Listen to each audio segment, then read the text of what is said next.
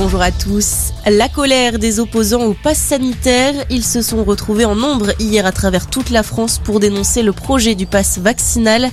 105 000 personnes ont défilé à Paris, à Lille ou encore à Marseille.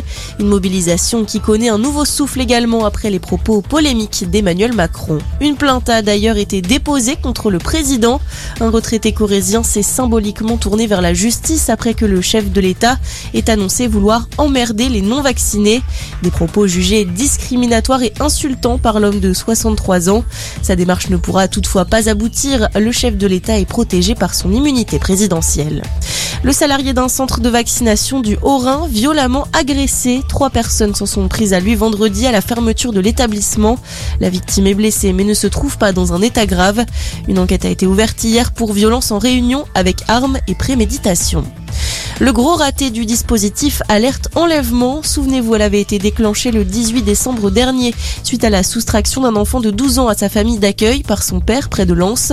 Selon le Parisien, l'homme aurait agi à la demande de son fils qui menaçait de fuguer. Il avait ensuite tout fait pour avertir les autorités par téléphone puis en déposant une main courante au commissariat auprès du même service chargé de retrouver l'enfant. Le quadragénaire devra tout de même s'expliquer devant un juge demain. Du rugby avec hier la 15e journée de top 14. Le Racing 92 s'est imposé face à Clermont sur le score de 33 à 28 hier soir.